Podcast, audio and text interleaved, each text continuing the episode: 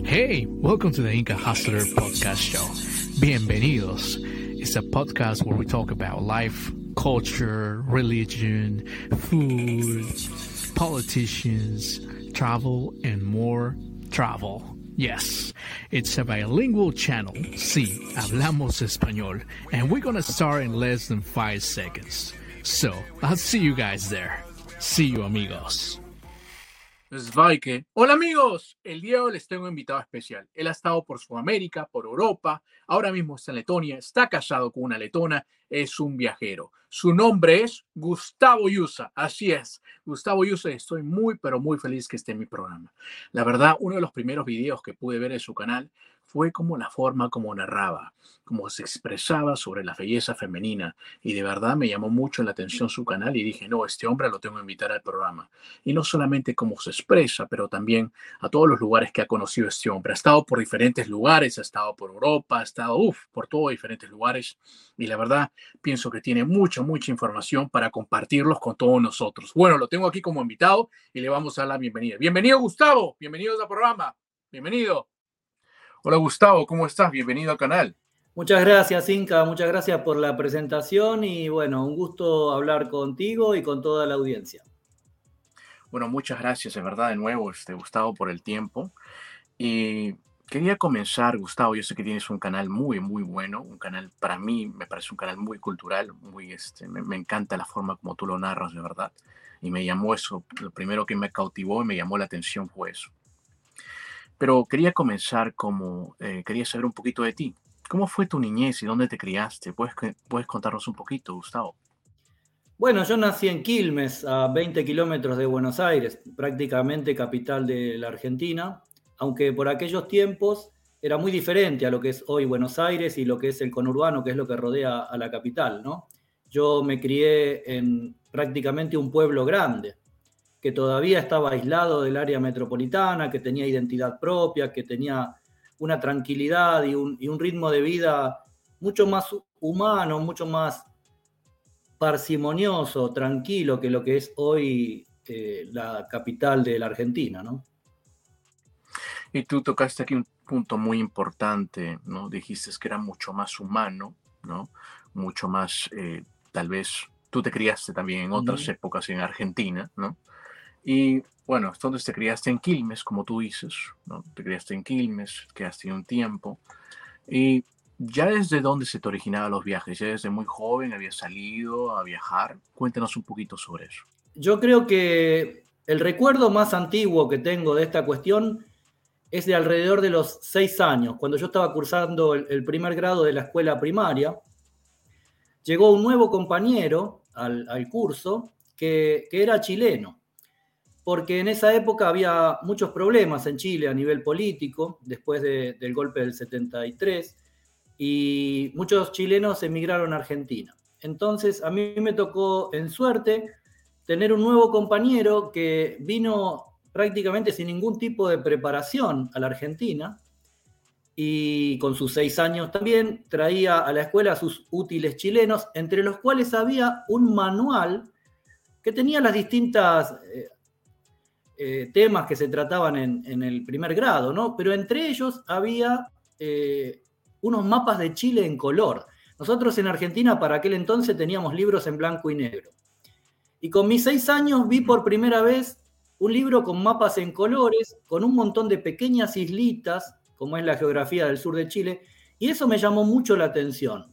Creo que fue ese el puntapié inicial de mi curiosidad de salir a caminar y recorrer el mundo y verlo con mis propios ojos, ¿no? Y no a través de un libro.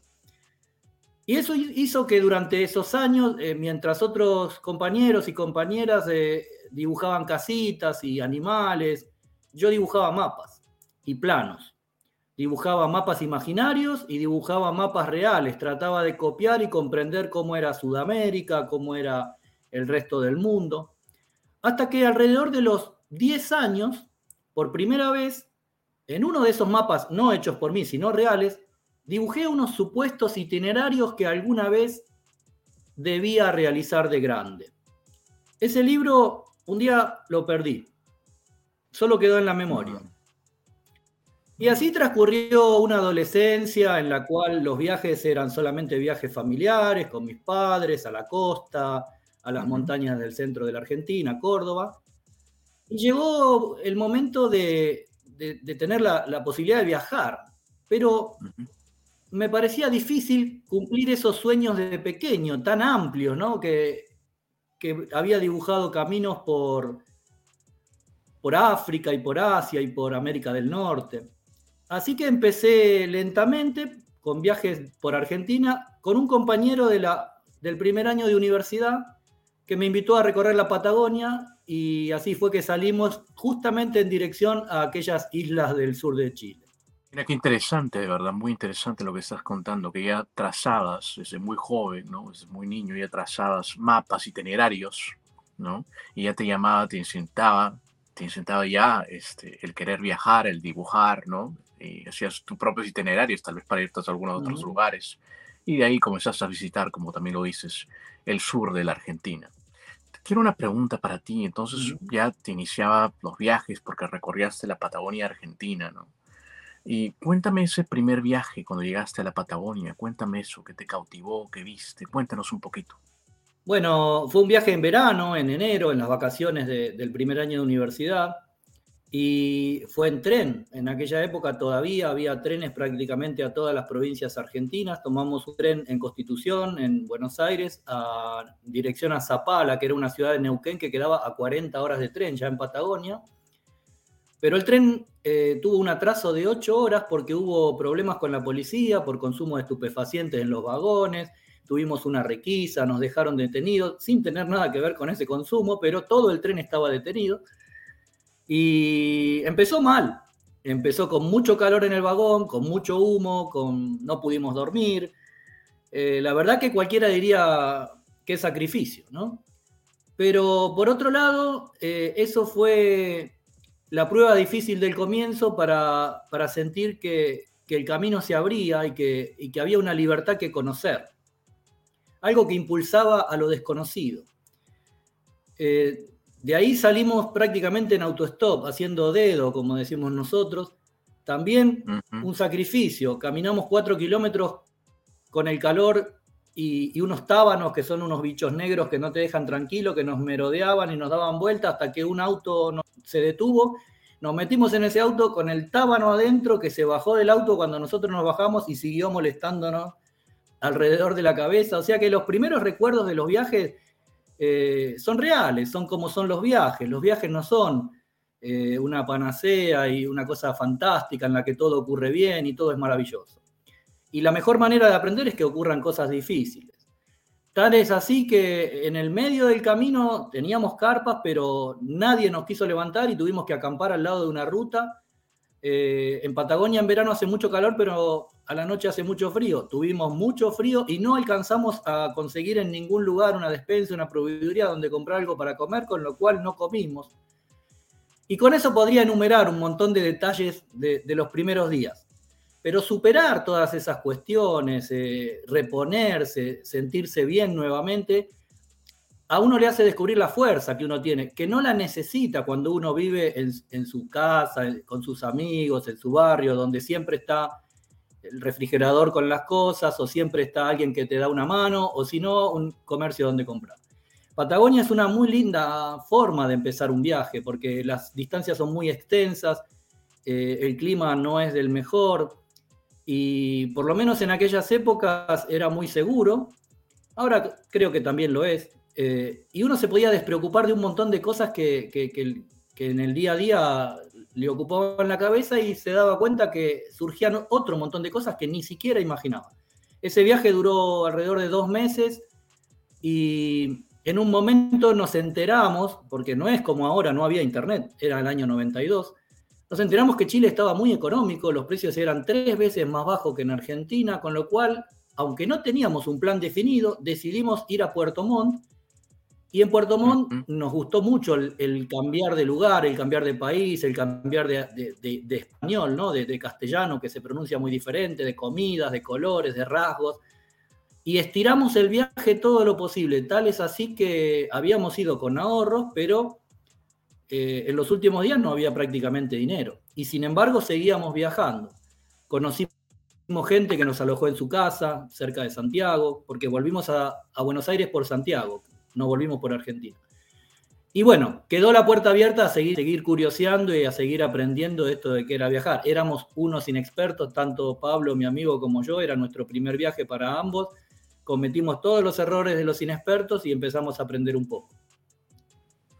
Muy, muy interesante, muy interesante lo que cuentas, porque tú mismo lo dices, el, viajar no se trata que es algo fácil, ¿no? No va a ser fácil, como tú lo dices, no es tan fácil. El recorrido para ti, eh, fuiste a dedo, ¿no? hasta allá, y me imagino, ¿no? Eh, ya pasaste ese verdadero, ese verdadero viaje, ¿no? De cómo es a dedo que te fuiste hasta allá y conociste un lugar diferente, también como fuiste hasta el sur, conociste también Puerto Montt, ¿no? Eh, viste otras maneras de que hablan diferente el español, ahí fue tus primeros, digamos, eh, choques culturales que tuviste ahí, ¿no? Los primeros ahí que recién, ¿no? Unos leves, porque claro, Chile no es tan diferente a comparación que ahora mismo tú vives en Europa. Eh, mi pregunta es, eh, entonces, ¿cuándo ya comenzó tu trayectoria de, de, irte? ¿Y por qué te fuiste de la Argentina? ¿no? ¿Por qué te fuiste de la Argentina? Cuéntanos. A, a donde ahora vives en Letonia, pero creo que hubo un recorrido, cuéntanos. Bueno, hubo, hubo, digamos, por un lado, hubieron 25 años, de los cuales eh, no toda mi vida fueron viajes, me recibí de arquitectos, tuve familia, eh, trabajé como una persona estática, vamos a decir. Eh, pero bueno, después de ese primer viaje quedaba abierta la, la llama a seguir conociendo y dos años después organicé lo que fue durante muchos años para mí la gran escuela que tuve y el gran viaje que había hecho, que fue un periplo por 15 países hasta México por tierra, eh, que bueno, ahí fue cuando conocí Bolivia, Perú, Ecuador, Colombia. Eh, en ese momento no pude ir a Venezuela porque necesitábamos visa, los argentinos, después Centroamérica. Fue muy interesante cruzar Centroamérica para mí y llegar a México. Y en México encontré muchas similitudes con Argentina, a diferencia de otros países, y encontré una sociedad en la cual podía insertarme más fácil y de alguna manera yo tenía la intención ya en aquel momento de seguir recorriendo el mundo y me pareció que México podía ser una nueva base. Con lo cual luego regresé otra vez a México y luego viví un año y medio en México, hasta que, bueno, las cuestiones de la vida y la profesión y un montón de cosas me hicieron regresar a Argentina y estuve un buen tiempo, unos buenos años en Argentina quieto. Y después, por cuestiones de la vida, ya la historia más reciente, a partir del 2012, 2013, ya con un montón de responsabilidades ya cubiertas y con los deseos de siempre, empecé a crear un nuevo proyecto con la intención absolutamente diferente de que los viajes fueran mi modo de vida y mis ingresos provinieran de los viajes y no fueran simplemente una escapatoria o la posibilidad de gastarme mis ahorros como mejor me gusta, como más me gusta, ¿no? Entonces, eh, hay un antes y un después de una decisión que yo tomé en 2012, cuando dije, vida hay una sola, eh, tengo 43 años, si no lo hago ahora no lo voy a hacer después. Tuve la suerte de tener el apoyo de toda mi familia, obviamente de los amigos, de los que realmente eran amigos. Me alejé de la gente que no lo comprendió y empecé a caminar, porque la intención no era llegar a ninguna parte ni en ningún periodo de tiempo, con lo cual me daba lo mismo hacer 10 kilómetros que 2.000. Y tal es así que en ese viaje solamente llegué a Perú. Eh, me, caí, anímicamente en algún momento cuando me di cuenta que no estaba preparado para ese tipo de viajes y dije, mejor volver ahora que puedo y empezar de nuevo con, con mejor preparación. Con lo cual llegué a Arequipa y en Arequipa tomé la decisión de volver. Al año siguiente, 2000, mejor preparado, y no hablo de económicamente, sino mentalmente, hice una, un, buen, un viaje muy interesante que, se inició con la idea de cruzar a África, pero nunca se pudo hacer. Llegué hasta Recife, en el nordeste brasileño, con la idea de conseguir algún barco o alguna forma de cruzar y no pude. Y derivó en un viaje con el cual di la vuelta a Sudamérica durante siete meses, pasando por Surinam, por Guyana, por Guyana Francesa, por Venezuela en un momento muy difícil, y bueno, después regresé por Colombia, pero regresé por la Amazonia, regresé en barco por los ríos que, que van hacia Perú por Iquitos, entré a Perú por Iquitos. Eh, y ahí yo sentí que, que, me estaba recibiendo de viajero profesional, que ya tenía como formación la arquitectura, pero como profesión los viajes. Y bueno, eso fue como una escalera con peldaños que uno fue subiendo. El siguiente fue una, una noche de insomnio que se me ocurrió por una cosa que se me cruzó por la cabeza, buscar en Google Maps cuál era el punto más alejado de la Argentina de mi casa. Entonces ahí agarré una calculadora y las latitudes y las longitudes y saqué que el punto más alejado estaba en Siberia. Y dije, para allá vamos, voy a organizar un viaje. Y en unos meses después salí nuevamente caminando, tomando un tren Constitución, tomando un, otro tren hasta la salida de la Panamericana y haciendo autostop. En ese viaje, eh, vuelta, nuevamente pasé por Chile, crucé la cordillera caminando en un paso muy, muy inhóspito que se llama Pircas Negras en la provincia de La Rioja, cuatro días sin que pase un auto. Y, después eh, subí por Perú, por Ecuador, volví a Venezuela a través de Colombia, pero en el 2017 Venezuela era un caos y salir de Venezuela era muy complicado.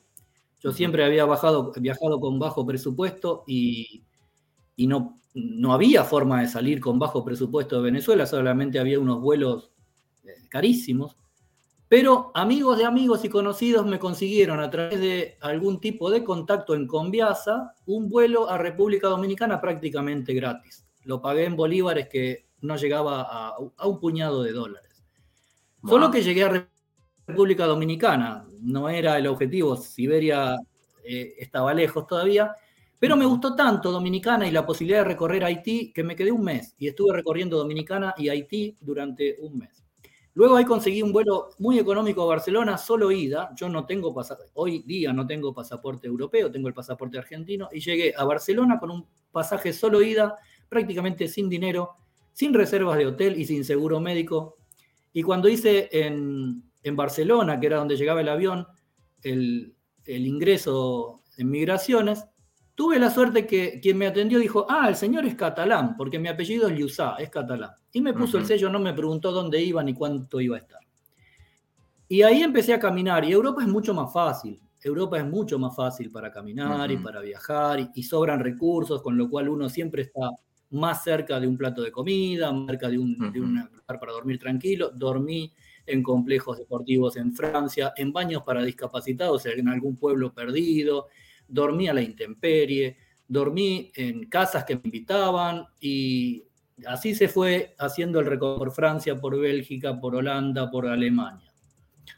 Cuando llegué a. Alemania, a Berlín precisamente, que me recibieron unos amigos y tuve como una pausa, me di cuenta que ahí empezaba otro mundo.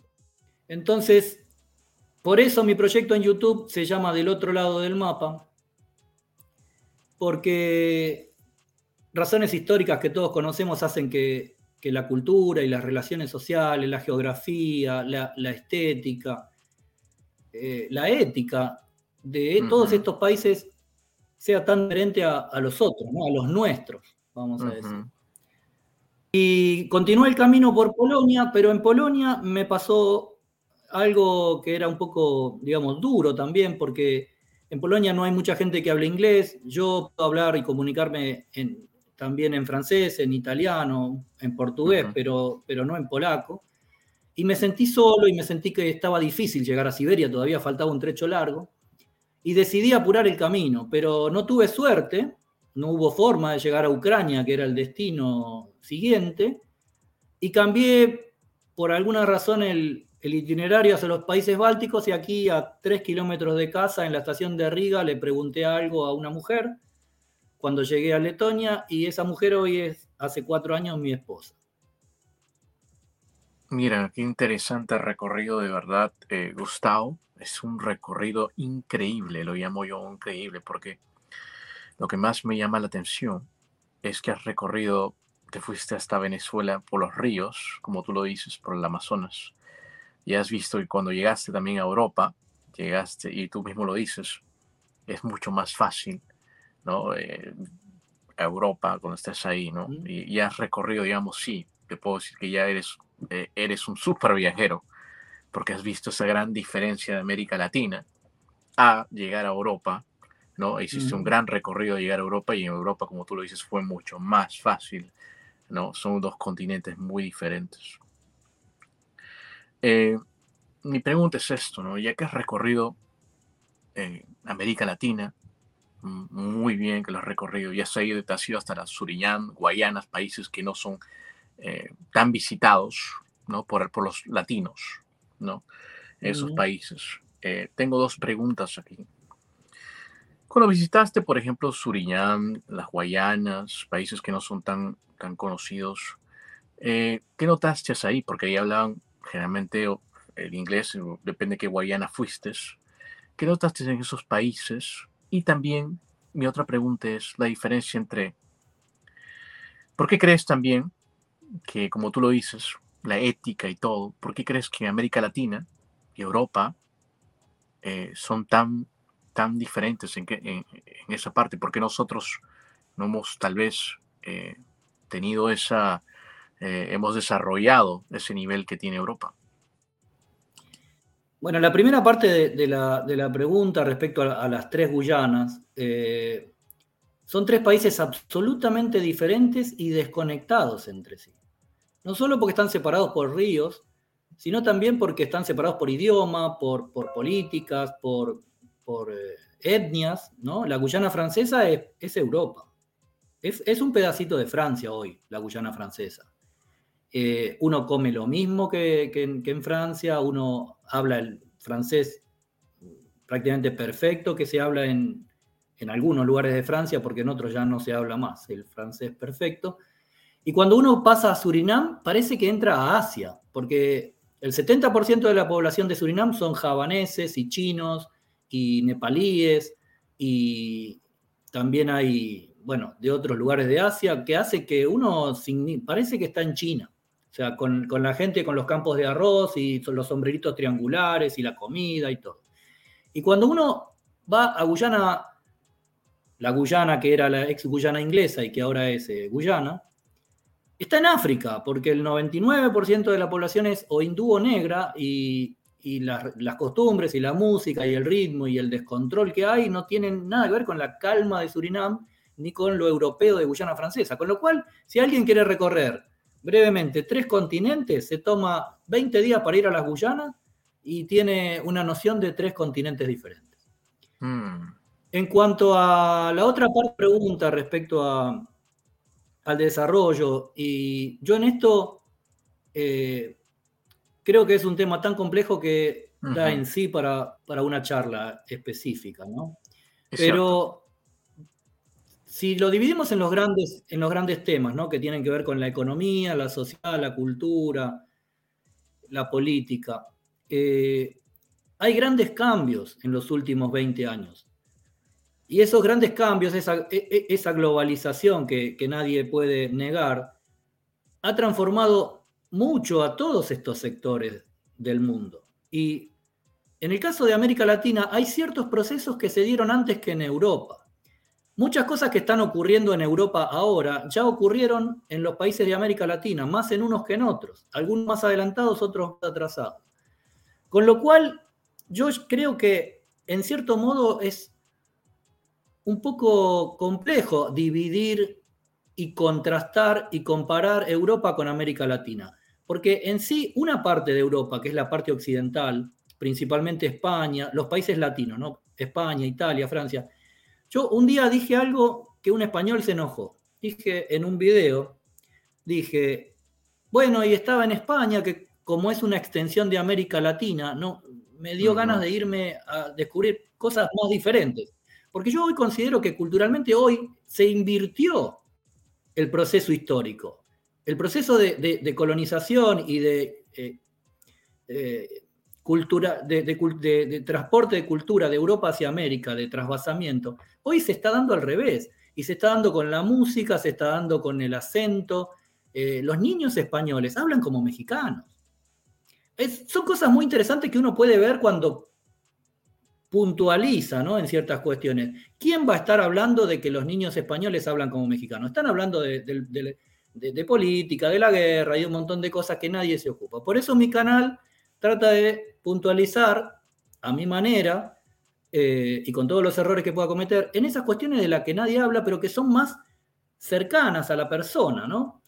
Con lo cual, eh, sí es cierto, el desarrollo económico tiene una, amplitud, es, muy amplio el, el, desfasaje de nivel económico, pero en muchas otras cosas hay un acercamiento muy grande en estos momentos entre, y no digo América Latina, ¿no? Porque también los latinos que viven en Estados Unidos, o los medio latinos, o digamos, toda esa población que, es tan importante en Estados Unidos, hoy Estados Unidos es el, si no me equivoco, el segundo país con mayor, mayor cantidad de, hispanohablantes en el mundo. Eh, entonces, la Europa hispana, eh, en un montón de cuestiones, eh, les está enseñando al mundo una forma de ver las cosas y una forma de divertirse y, un montón de, cosas que, hacen que ya no sea como era antes, bueno, todo viene de arriba y lo consumimos abajo. Muy interesante lo que tocaste, muy interesantes puntos los que tocaste definitivamente. Quiero entrar en esto porque tú dijiste eh, que llegaste y conociste a tu esposa, ¿no? Pero tuviste un cambio en Berlín. Tú dijiste cuando llegaste a Berlín fue un punto importante porque recorriste, porque tú querías ir al camino, ¿no? Tu intención era quedarte en, Siberia, pero Berlín, ¿por qué Berlín te cambió la opinión? ¿Por qué Berlín, eh, digamos, no que te cambió la opinión, pero por qué Berlín eh, te causó tanto efecto? ¿Por qué te impactó? Cuéntanos. ¿Qué viste en Berlín? Bueno, es muy sencillo. Eh, hasta hace 30 años el mundo estaba dividido eh, por una cortina de hierro que se llamaba, que era un, desfasaje de regímenes políticos que tenían una eh, lógica y una inercia que en algún sentido hoy puedo decir que eran opuestos. ¿sí? No eran, digamos, congruentes, no, eran, eh, no incluían algunos conceptos de uno en otro, sino que realmente eran diferentes. Era diferente vivir en Rumania o en Hungría que en Austria o en Holanda. Tan grande era esa diferencia que hoy, 30 años después, aunque haya habido un proceso de unificación europea y haya habido, en cierto modo, eh, efectos de la globalización, son muy grandes aún las diferencias que hay entre lo que fue el viejo bloque soviético y lo que fue el viejo bloque de la Europa, de la Unión Europea, ¿no? Que, original, que, era el, viejo bloque occidental.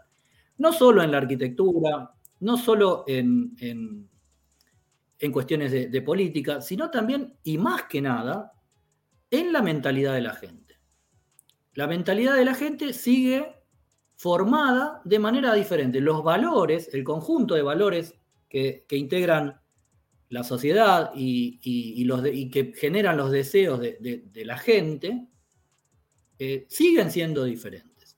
Y eso en Berlín estaba absolutamente uno frente a otro, o sea, estaba dividido por un muro, pero estaban en cuestión de 10 minutos caminando, la diferencia de un lado a otro. Y yo pude hoy ver esa diferencia, ¿no? Hace cinco años pude ver la diferencia de caminar desde el Berlín Oeste al Berlín Este y encontrarme con los bloques, con, los grandes parques, con un montón de simbología, que hoy está obviamente mezclada, porque Berlín ha tenido un proceso de renovación y, de cambio muy grande.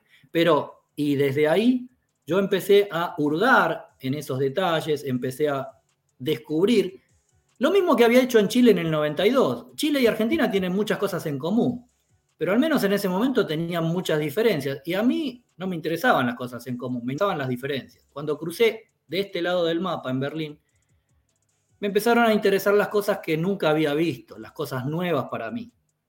Y eso es lo que hoy muestro un poco en el canal, ¿no? Cuando yo muestro que en estas ciudades de este lado del mapa todo es más lento, todo es más tranquilo, todo es más espacioso, todo es menos competitivo, porque, por ejemplo, en Letonia el espíritu de competencia es mínimo. No lo vemos, no se ve, no lo tienen. Y, como, y, si hablamos de Letonia, podemos hablar de otros países. Entiendo, lo que tú dices tiene mucha, mucha, mucha eh, mucha razón, porque claro, había un muro. Y como tú dices, no solamente era un muro económico, sino también era un muro cultural. Entonces, la forma de vivir soviética y la forma europea era muy, muy diferente, ¿no? Y como tú también lo tocaste, un punto muy importante aquí, que esto me llamó mucho la atención, también lo hablaste en uno de tus, eh, tus vídeos, ¿no? La forma de cómo vivir en Letonia, que no hay tanta, digamos, eh, hay una ética y hay algo, algo cultural que no se ve en otros países, ¿no? Por ejemplo, un país como a, Francia, ¿no? Y vivir en Letonia es muy, muy diferente, ¿no? Alguna persona tal vez de Sudamérica pensará, o, Latinoamérica, que pensará, no, es Europa, es todo lo mismo, pero no lo es así, ¿no? ¿Por qué, eh, aparte, eh, decidiste, puedes contarnos un poquito por qué decidiste eh, tocar Letonia? Y también tocaste un punto importante que dijiste que también mm, puede cambiar, porque los tiempos también pasan. Cuéntanos. Sí, bueno, eh, lo, de Letonia en ese momento no tenía nada que ver con mi ahora esposa ni, nada por el estilo, solamente que en realidad eh, en aquellos primeros mapas que yo había dibujado cuando era pequeño, eh, el camino pasaba por Letonia, pasaba por los Bálticos. Una parte que adrede no dije al principio para decirlo ahora, es que en un, en un momento, muchos años después, en los años 90, yo ya había comenzado a viajar, hicimos una limpieza en la vieja casa de mi abuela y encontré esos libros. Y cuando encontré esos libros, me di cuenta que los caminitos y las rutas que yo había dibujado de chico eran prácticamente las mismas que había recorrido durante los años 90, por lo menos en Latinoamérica. Y era increíble, porque yo lo había hecho eso a los 9 o 10 años y, y a los 25 había hecho en la geografía los mismos recorridos que había hecho en el mapa 15 años antes y habiéndolos perdido. Y en el caso de, Europa, ese camino pasaba por los y se ve que en algún rincón de mi memoria eso no se había ido nunca. Ahora, la otra parte de, de la pregunta respecto a si esto puede cambiar, bueno, yo hablo de experiencias y hablo de lo que viví y de lo que vi de futuro mucho no tengo que decir. No tengo para decir. Lo que sí sé es que, obviamente, como todo el mundo sabe, en este momento en esta región del mundo estamos viviendo unas tensiones que no, que no se han vivido desde aquella época. Desde la caída del muro nunca se vivió lo que se está viviendo ahora en, los países del este, ¿no? sobre todo en los países que fueron parte de la Unión Soviética, porque mucha gente no sabe que, digamos, el bloque del este que incluían Polonia, Yugoslavia, eh, Hungría, Rumania. Todo eso, no todo eso era, bueno, ninguno de esos países era Unión Soviética. La Unión Soviética, con, capital en, Moscú, era una unión de repúblicas, de 15 repúblicas, entre las que sí estaban Letonia, Lituania, Estonia, eh, Bielorrusia, Ucrania, Moldavia, pero no el resto del este de Europa. Y hoy hay una gran diferencia entre esas repúblicas que eran parte de la Unión Soviética y las que no eran parte de la Unión Soviética, siendo bloque socialista y aliados de Moscú, pero no siendo Unión Soviética. Entonces, en los países que, que, hasta 1991 fueron parte de la Unión Soviética, esta guerra entre Ucrania y Rusia se vive como una guerra propia. Uno sale aquí a la calle en Riga y encuentra banderas de Ucrania por todas partes, en las noticias se toma el tema como si la guerra ya hubiera empezado aquí. Y yo por el canal y por las cuestiones que hago en YouTube estuve recorriendo en los últimos meses eh, Eslovaquia, Chequia, Hungría, Rumania, que son países que no eran parte de la Unión Soviética, y de la guerra no hay indicios.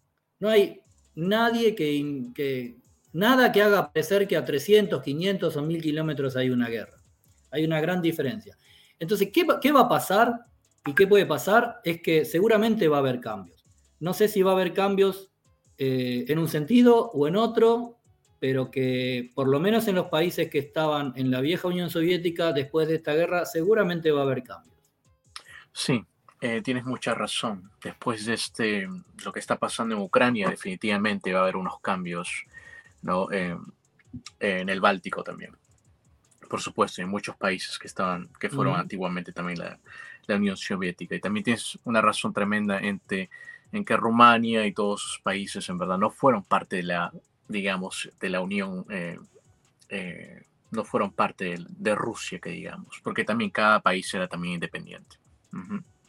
Esta sección del programa yo la llamo eh, la sesión de países, en el cual voy a nombrar algunos países y cuando te nombro los países, eh, me vas a decir lo primero que se te viene a la mente, de repente un buen recuerdo, de repente una buena comida. El primer país es Chile. Bueno, Chile para mí fue la puerta al mundo. Fue abrir la puerta al mundo.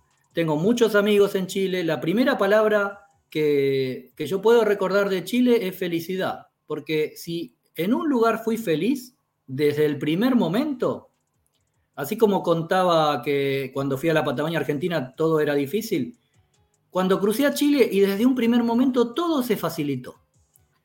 No sé la causa, si era que yo la llevaba esa energía o, o, qué, pero yo a Chile fui 15 veces y nunca tuve problemas. De hecho, hice cosas que no se debían hacer porque no sabía y no tuve problemas. Por ejemplo, Chile en el año 93 no se podía tomar alcohol en, un parque, en, la costa, en la playa. Y yo feliz tomando mi cerveza y venía un, Paco, un carabinero, un policía, y amablemente me decía que no tome cerveza. Cuando los Pacos, los carabineros, sobre todo en esa época, eran gente mala. Pero a mí no me hacían problema. Era una cosa que yo siempre cuento, hay muchas anécdotas sobre Chile. Viví, unos meses también, fui muchas veces. Eh, Así que la primera palabra que yo se me ocurre cuando hablamos de Chile es felicidad. Sí, porque claro, fue la puerta, como tú dices, el mundo. El, segundo país es Perú. Perú es comida, porque, eh, digamos, ¿a quién no le gusta comer bien? Eh, yo he probado platos y tal vez sea un defecto mío, pero yo nunca sé qué estoy comiendo. Por eso en mi canal no hablo mucho de comida. Porque yo pido eso y como eso. Y me gusta eso o no me gusta eso. Y no me interesa saber con qué está hecho, ni cómo se llama, ni cuántas calorías tiene, ni si es sano, nutritivo. No, yo como. Bueno, y, la verdad que la comida peruana eh, para el viajero tiene una dualidad que, no digo que sea única, pero en América Latina es sobresaliente, que se come muy rico y muy bien y barato. Entonces, cuando uno tiene poco en el bolsillo, yo ahora no, sé cuánto está el sol, el nuevo sol y, cuánto cuesta en el mercado, no sé, de Arequipa un, plato, pero yo en ese momento con 4, 5, 6 soles comía bien. Y un día gasté 18 en un, eh, en un ceviche en Lambayeque, que creo que fue el plato más rico que yo comí en mi vida. Wow. Venezuela. Venezuela desafío. Venezuela fue un absoluto desafío para mí. Eh, es uno de los países más lindos de América Latina, en cuanto a geografía, en cuanto a, riqueza de, Porque los conflictos traen riqueza, ¿no? O sea, cuando está todo bien y, no hay nada que debatir y, y, ningún problema, hay ciertos países que a mí no me interesan y no volvería porque no pasa nada. Bueno, en Venezuela pasa mucho.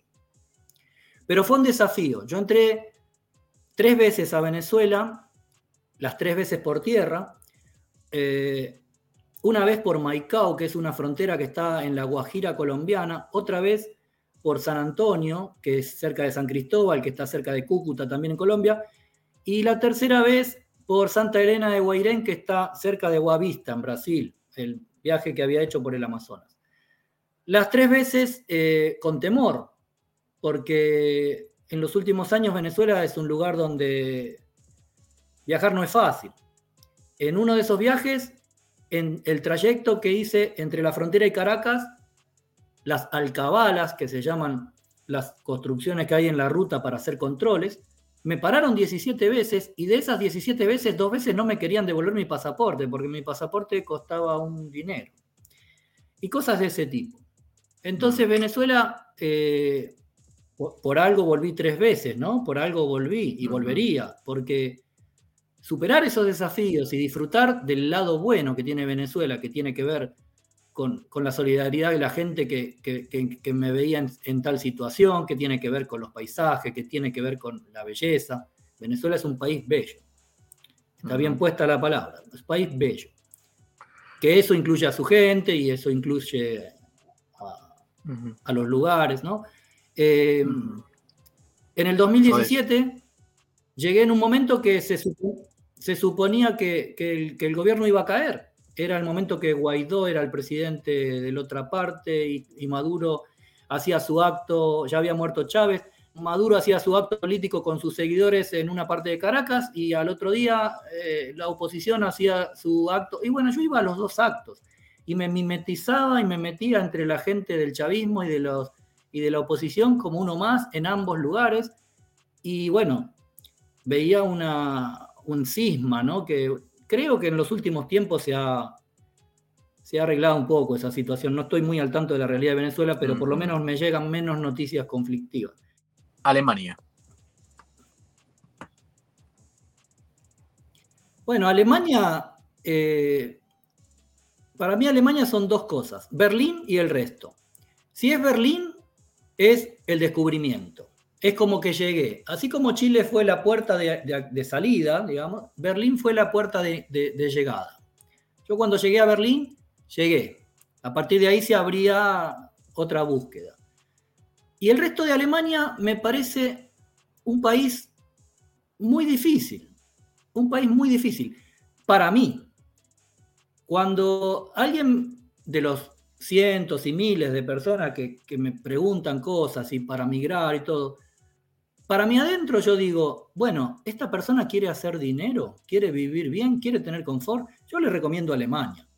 No hay duda de eso. La calidad de vida en Alemania, en general, a ver, el concepto de calidad de vida varía de persona en persona. Algunos dirán no, porque en, Suiza, en Liechtenstein o en X lugar eh, se gana más.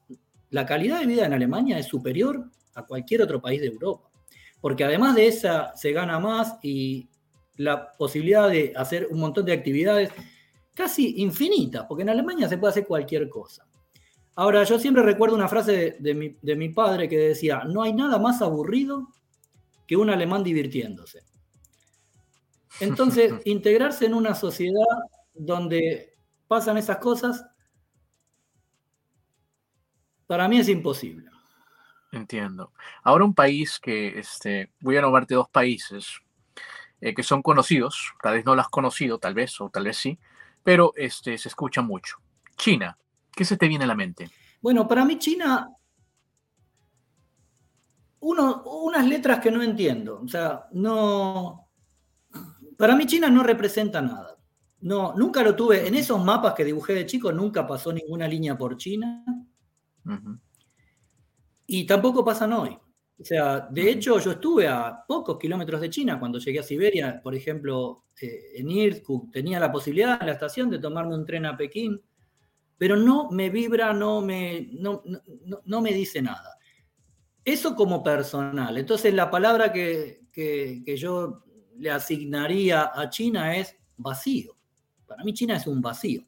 Ahora, eso es mental. O sea, yo soy consciente de que estamos comunicándonos seguramente a través de algo que hizo un chino.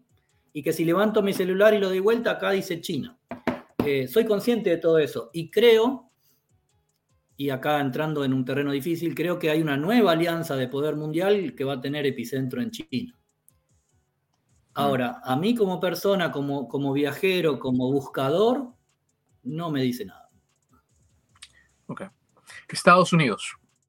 Bueno, Estados Unidos es para mí es... Eh, Estados Unidos está bien. Es un país que conozco. Fui... Yo con, Estados Unidos tengo una anécdota de las mejores. Hace 25 años hoy, yo entré a Estados Unidos sin darme cuenta.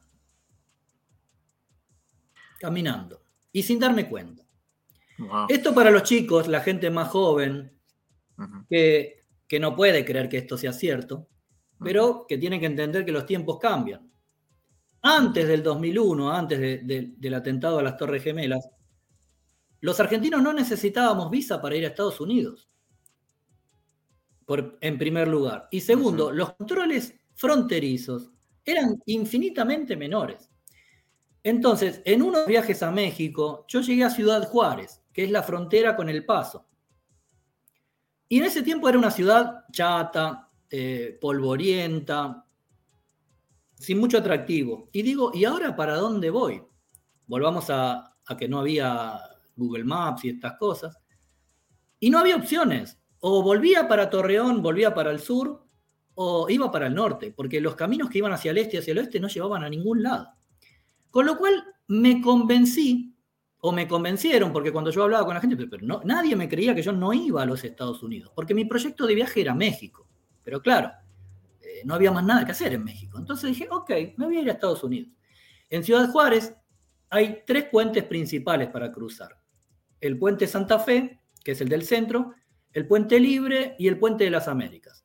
El puente Libre, quizás me esté equivocando lo que estoy diciendo, pero bueno, en uno de esos puentes estaba el, flujo eh, transmigratorio, que es, digamos, el flujo local. Los juarenses tienen una visa láser, tienen unas visas locales que le permiten ir al paso y volver. Y como era 4 de julio y había decenas de miles de, mexicanos yendo a unos eventos en, Ciudad Juárez, habían liberado el control. Y yo pasé como un mexicano más. Y cuando llegué al centro del paso, y veía que estaba todo, todo en inglés. Digo, yo no estoy en Juárez, yo no estoy en México, yo estoy en Estados Unidos. Y le pregunté a una chica policía que tenía cara de latina, le digo, disculpe, y se me rió cuando le dije, ¿estoy en México o en Estados Unidos? Usted está en los Estados Unidos. Ah, necesito hacer el, sello del pasaporte, necesito hacer los trámites de migraciones, porque no lo hice. Ah, bueno, vaya por este pasillo, ve ese alambre que está ahí, camine por ahí y va a llegar a una oficina. Llegué, puse el pasaporte, ¿y para qué viene? Voy a dar una vuelta, voy a California. Me pusieron el sello y seguí caminando. Qué interesante, de verdad. No pensaba que era así tan, eh, bueno, fácil de cruzar el, borde entre Juárez y Ciudad del Paso. Eh, pero muy, muy interesante. Letonia. Mm. Letonia es mi casa. Yo cuando estoy haciendo estos recorridos y, voy, por ejemplo, estuve en Moldavia eh, y bueno, ahora pudimos hacer el reportaje hoy porque mañana nos vamos a, a Oslo, a Noruega es un adelanto para el canal, porque nadie sabe. Eh, cuando rediga estoy en casa. así que eh, no mucho más que decir. Eh, la casa siempre tiene problemas, siempre hay cosas que hacer. Argentina es mi raíz, es mi, es mi tierra. Cuando a mí me preguntan nacionalidad, argentino. no lo sé, porque de alguna manera yo siempre viajé pensando en que iba a regresar a Argentina. O sea, todos esos caminos que, hemos hablado siempre fueron de ida y vuelta. La vez que me encontré con que no había vuelta eh, fue aquí, fue al llegar a, este lado del mapa. Pero Argentina no va a dejar de ser mi tierra y mi raíz. Y, no me interesa tener otra ciudadanía o, tener otro, digamos, que me, que me que me reconozcan como persona de otro lugar. Acá en Letonia nadie tiene en mente que puede haber un argentino viviendo. De no llegamos a... No hay, no hay, no hay latinos aquí en Letonia. Entonces, cuando me preguntan de dónde soy, 10 de cada 10 o 9 de cada 10 me preguntan, ¿italiano? No, argentino. O sea, por, por fisonomía tal vez, o por gesticulaciones o lo que fuere. Eh, yo creo que esa condición no, no la voy a perder. Qué bonito, qué bonito lo que dijiste. Bueno, eh, yo sé que tenemos poco tiempo, así como para conocerte un poquito mejor, para que te conozca la audiencia, pero he creado yo y unos amigos, colegas psicólogos, y estas preguntas es para conocerte un poquito mejor. Entonces, un cuestionario de unas, eh, unas cuantas preguntas para conocerte mejor, porque ya tenemos este tiempo corto que tenemos. Así que vamos a comenzar con la primera pregunta. ¿Cuál es tu tipo de pizza favorita? ¿Qué le echarías a tu pizza? O si no te gusta la pizza, normal, dímelo, ¿no? ¿Sí o no? Sí, no, yo durante 40 años, que creo que fue la primera vez que pedí una pizza, hasta hoy pido una pizza de mozzarella. Y si tiene aceituna ya es demasiado. Yo, a mí me gusta el pan con tomate y mozzarella. No mm. quiero que tenga jamón, ni salami, ni duraznos. Hay otras pizzas que me gustan, ¿no? Como la hawaiana, como, bueno, la, digamos, no es que, no me gustan, pero simple. Mozzarella. ¿Cuál es tu película o series favoritas que tienes? Puedes nombrar dos o tres, o una si tienes. Yo tengo solo una. Dos es un mal número. A mí no me gusta el número dos. La película que a mí me marcó, por alguna razón que, que es compleja de explicar, es una película francesa de 1964, cuyo director es Roger Badin. Roger Badin fue un director francés que, que en aquellos tiempos eh, fue un poco vanguardista, ¿no? Hizo películas como Barbarella con Jane Fonda, que había sido su mujer. Bueno, en general siempre hacía películas con su mujer porque fue el esposo de, de Brigitte Bardot, de Jane Fonda y de Catherine Deneuve. Entonces, en casa tenía la protagonista. Pero la película El reposo del guerrero de Roger Badin para mí tiene, tiene todo lo que tiene que tener una película y creo que, que no se necesita ver otra. Yo hace mucho tiempo que no veo cine, que no veo televisión y que no tengo Netflix ni nada por el estilo, porque un día me di cuenta que la ficción es la realidad. Entonces, ¿para qué ver ficción? Pero esa película Entiendo. la he visto 14 veces. Entiendo. Cuando tú viajas, vas en un pasillo o vas en un, eh, eh, o vas en la ventana. ¿Cuál tú prefieres? Pasillo o ventana. En el avión. Depende. Eh, digamos que suelo escoger en los viajes cortos ventana, porque me gusta ver. Y en los viajes largos, yo he hecho cinco años unos 200 vuelos de avión, calculo. Eh, en los viajes largos prefiero pasillo para estirarme, porque no me gusta estar quieto y sentado eh, en esa posición, encerrado en, en el último asiento de, de la fila. Entiendo. ¿Cuál es tu olor favorito? Los cítricos, el limón, básicamente. ¿Te gustan los libros o los audiolibros?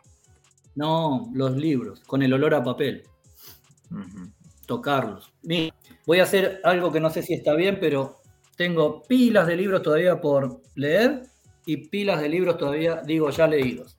Porque para mí el libro, bueno, un poco como Borges, ¿no? No vamos a ahondar en lo que era Borges y lo que decía Borges, pero también uno de mis maestros ha sido Borges. Yo creo que el mundo es una, el mundo es una biblioteca. Es muy cierto. ¿A qué animal le tienes un poco de temor o no tienes temor a nada? a las serpientes. Tuve una, una, digamos, posibilidad de morir en un camino en Guyana, eh, un camino solitario de tierra, donde una serpiente hizo un movimiento como que me iba a, atacar y me perdonó. Y, y creo, antes eran las arañas de chico, no, pero le perdí ese miedo. Yo puedo, me pueden caminar las arañas por el cuerpo que no, pero ahora es la serpiente. ¿Cuál es la aplicación más usada en tu teléfono? La que más utilizas. YouTube Studio. No, no me puedo despegar de, de mi trabajo. Entiendo. Sí. Por lejos. Yo, ¿Alguna- yo no sí. tengo ninguna notificación activa en el teléfono. Están todas desactivadas. Con lo cual me, puede, me pueden mandar WhatsApp y, y Messenger y todo. Eh, sí en la computadora porque no las desactivé, pero en el teléfono, el teléfono está muerto hasta que yo lo despierto. Pero el YouTube Studio, creo que hay una posibilidad de, de- de ver cuántas horas uno la usa. Debe, debe ser la, la que más tiempo utiliza. Muy interesante. ¿Alguna vez pensaste en cambiarte tu nombre o siempre te gustó tu nombre? Nunca me gustó, nunca pensé cambiarlo. No, no me gustaba eh, el hecho de que en Argentina, cuando yo era chico, de cada 10 chicos, 5 éramos Gustavo. Entonces eso no me gustaba, no, no, el, no el nombre en sí. Pero, pero con orgullo y con... O sea, por eso mi canal se llama Gustavo Liuzá y, y- y siempre la referencia la hago con mi nombre verdadero, ¿no? Soy Gustavo. Ujú. Quiero que adivines y pienses. ¿Qué número piensas que estoy pensando? Mm. 14. Muy cerca, muy cerca. Eh, ¿Qué piensas que hay después de esta vida? ¿Qué piensas que hay después de esta vida? Yo creo, yo, yo, soy amigo del peligro. A, un amigo se lo respeta. Y, yo tomé al peligro como un amigo y lo respeto. Y, me llevo bien con él. En las situaciones peligrosas, que he tenido muchas, no me sentí mal. eh, me caí en una ciénaga en, Amazonia y el suelo quiso que fuera un metro y medio y no tres metros para abajo, el lugar donde yo tenía que, parar, y estoy vivo. Y, una vez durmiendo, caí dormido en un camino en Brasil, y ese camino inhóspito pasó un auto a 70 kilómetros por hora a 50 centímetros de mi cabeza. O sea, hay situaciones en las cuales yo me, tuve que enfrentar a la sensación de decir, ¿qué hubiera pasado si yo me hubiera muerto? Y me hubiera muerto feliz. Entonces, creo que esa es una respuesta como para decir, no sé si hay algo después, pero no hace falta. Entiendo. ¿Me puedes describir tu vida en solamente una oración o en un párrafo? ¿Cómo tú describirías tu vida? Yo tengo muchas frases. Tengo seis o siete libros escritos y y que no, sin intención de publicar, pero entre esos tengo preguntas. Yo creo que tendría que ser una, pregunta. Y, en este momento en mi cabeza no me vino viajar es hipervivir, ni no me vi, ninguna de las que siempre repito, sino que me, me vino una pregunta. ¿Para qué he venido? He venido para irme. Hmm. Esa es mi sintetiza. Muy, muy, muy interesante muy, muy, muy interesante, de verdad. Eh, Gustavo, de verdad, eres una persona. Ahora, ahora con estas preguntas eres un poquito más conocido. Tratamos de resumirlo, pero, ¿verdad, Gustavo? Eh, tienes un canal muy, muy interesante. Eres una persona muy interesante que has visto el mundo, que has podido ver el mundo, que has podido ver eh, cosas que quizás una persona regular que. Muchas gracias. No, sí, que una persona regular no, no tiene tú sabes, una persona regular que tiene un trabajo fijo, que la mayoría de personas, yo le digo, a veces somos como una personas muy eh, ordinarias, muy, este, no salimos tal vez tanto, no vemos también tanto al mundo como tú lo has visto. Que ordinaria no es una mala palabra, ¿no? Ordinaria es una condición claro. de normalidad, digamos. Pero yo siempre digo, si, si acentúas en la cuestión de conocer y de viajar, yo siempre digo que viajar no es una cuestión de dinero. Viajar no, nunca es una cuestión de dinero. Viajar es una cuestión de libertad. El valor más importante en la libertad, por lejos, no es el dinero. Tiene que ver con el tiempo, tiene que ver con la convicción, tiene que ver con la seguridad, tiene que ver con un montón de cosas y el dinero viene mucho después. El problema es que todo, todo el mundo está convencido de que hay que anteponer las cuestiones económicas o los recursos cuando, por desconocimiento, porque claro, cuando uno viaja se da cuenta que el camino es el que provee los recursos, que uno no los tiene que llevar, que el, camino está lleno de recursos que sobran, incluso en los lugares más pobres. Entonces, eh, no es una cuestión de suerte. Había un viejo tango que decía, al, saber le llaman suerte, ¿no? Es cuestión de saber. A viajar se aprende viajando, poco a poco y despacito. Tienes mucha razón antes de despedirme, no te quiero dejar ir, pero yo sé que tienes un tiempo corto. Solamente tengo estas dos preguntas para ti, este, Gustavo. Eh, el tiempo no si no hubieses viajado. El tiempo no existe, no te hagas Ok, si no hubieses viajado, si no hubieses viajado, si te hubieses quedado en la Argentina, ¿no? Si no hubieses tenido esa oportunidad de, como tú dices, de ver la puerta al mundo en Chile, y, ¿no? Si no hubieses viajado, eh, dime, si no hubieses viajado, ¿qué hubiese pasado tal vez contigo? ¿Crees que serías de esa forma que eres ahora? Estaría meditado. Mm. No, por supuesto que no. Eh, esencialmente sí, pero, pero sería una persona. Incluso puede ser que fuera. Eh, que estuviera conforme con la vida, ¿no? Hay mucha gente que, digamos, viajar no es la única manera de ser feliz ni de realizarse, es una de miles. Con lo cual, uno no sabe. El camino a mí me, enseñó que no hay atajos, no hay caminos equivocados, hay destinos diferentes. Entonces, eh, de no haber viajado yo, hubiera encontrado otro camino que hoy no conocemos. Pero mi esencia era esta. Entonces, yo creo que que seguramente estaría medicado, estaría con, algún con alguna receta psiquiátrica o con algún tipo de paliativo porque para reprimir, ¿no? O de alguna manera para, para torcer una cosa que, era que, era mi naturaleza. Eso le pasa a mucha gente que, bueno, necesitamos otro programa, ¿no? Para hablar la cuestión de la vocación y las decisiones de vida y la libertad individual y un montón de cosas más. Mm. Mira, eh, de todos tus viajes, de todos los viajes que has podido ver, has podido ver el mundo, de todas esas cosas que has al mundo, como tú dices, has visto el mundo, eh, vives en otro país, estás casada con una letona muy guapa, eh, saludos para ella, para Datsy, tu esposa.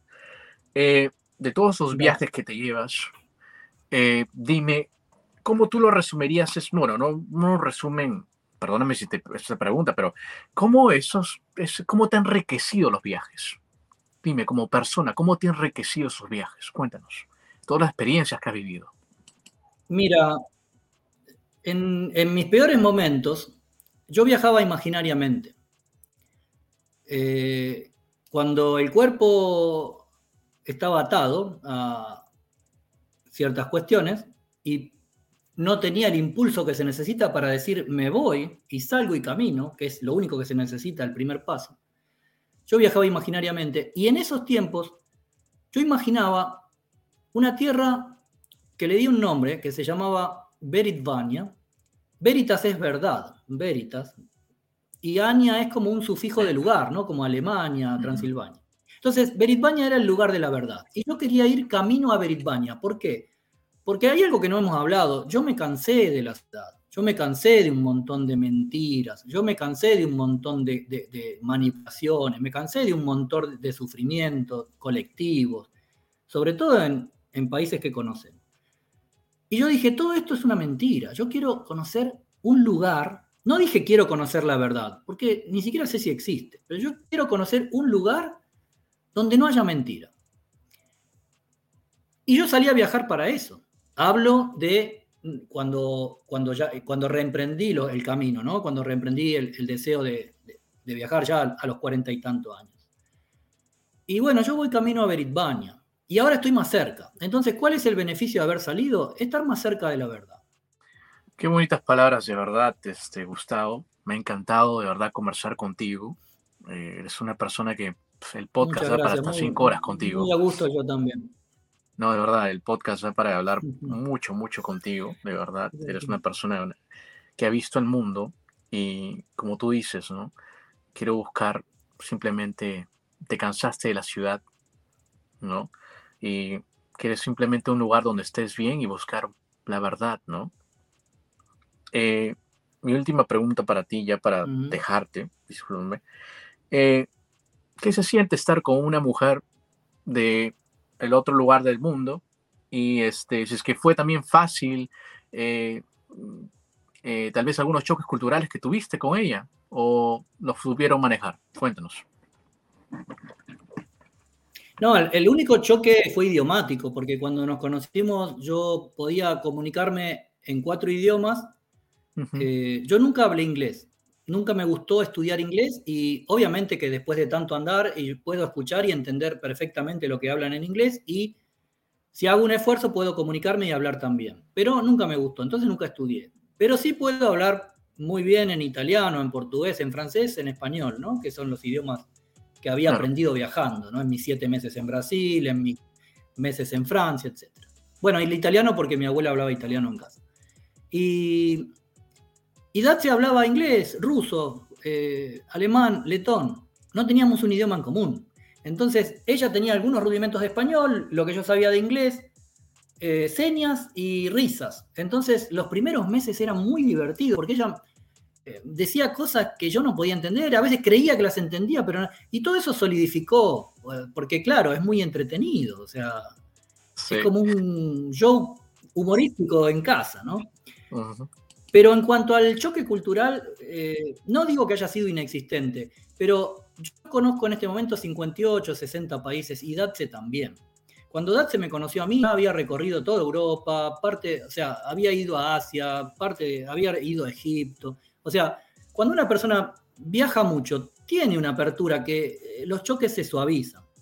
Y además, los argentinos, por alguna razón de, migraciones y todo ese tipo de cosas, tenemos mucho en común con estos pueblos, sobre todo con los polacos, con, los eslavos. No hay que olvidarse que en Argentina un muy alto porcentaje de migración no fue ni española, ni, ni italiana. Fue húngara, fue croata, fue lituana, fue rusa, fue polaca. Y, por ejemplo, yo voy a comprar asado acá y es el mismo corte y el mismo gusto que en Buenos Aires. Cosa que si en España quiero comprar asado y hacerlo, o en México o en Estados Unidos, no puedo, porque la rachera y lo que sea lo cortan al revés y no se puede. En cambio acá, el dulce de leche, que los argentinos creemos que es un invento argentino, lo hacían acá hace 400 años. Y es igual. Yo tengo una latita de dulce de leche letón y es idéntico al argentino. Y las pastas, y la repostería, y hay un montón de cosas que, que en Argentina están, pero no están en Chile, por ejemplo, que hablábamos de... ¿Por qué? Porque esa migración fue de acá. Así que el choque cultural, en cierto modo, me sorprendió que fue prácticamente mínimo. Mira, mira, qué interesante lo que cuentas. Definitivamente el podcast para más, pero no te quiero eh, eh, que quedes aquí mucho más tiempo. Más bien, muchas gracias por tu tiempo, Gustavo. Me ha encantado eh, conversar contigo. En todo caso, para mí esto es una muy linda experiencia. Yo no suelo dar notas. No doy notas a medios comerciales o, medios bueno, con un perfil alejado de, mis intereses, ¿no? Claro. En el cual un reportaje pueda llegar a, llenar una página, por ejemplo. Pero sí le doy la oportunidad a gente que noto más cercana, ¿no? Más. Bueno, la, prueba está en lo que ha resultado esta charla. Y para mí también es importante porque en unos meses voy a lanzar un canal en vivo con este tipo de contenidos. Con lo cual es una buena práctica muchísimas gracias, este, de verdad, Gustavo. Y como te digo, sigue así. Me encanta la manera como narras, definitivamente. No me pierdo tus, tus vídeos, son excelentes, de verdad. Me encanta como la manera como narras, cómo expresas, cómo ves, cómo aprecias la belleza. Eh, me encanta, me encanta todo, todos sus vídeos. Muchas gracias, de verdad, Gustavo. Gracias a, ti por la invitación y sobre todo a la gente que, que aguantó toda esta hora de, conversación. Un saludo para todos. No, estoy seguro que lo van a apreciar. Gracias. Amigos, si les gustó esta entrevista, no se olviden de compartirla y nos vemos en la próxima. Inca Hustler is out.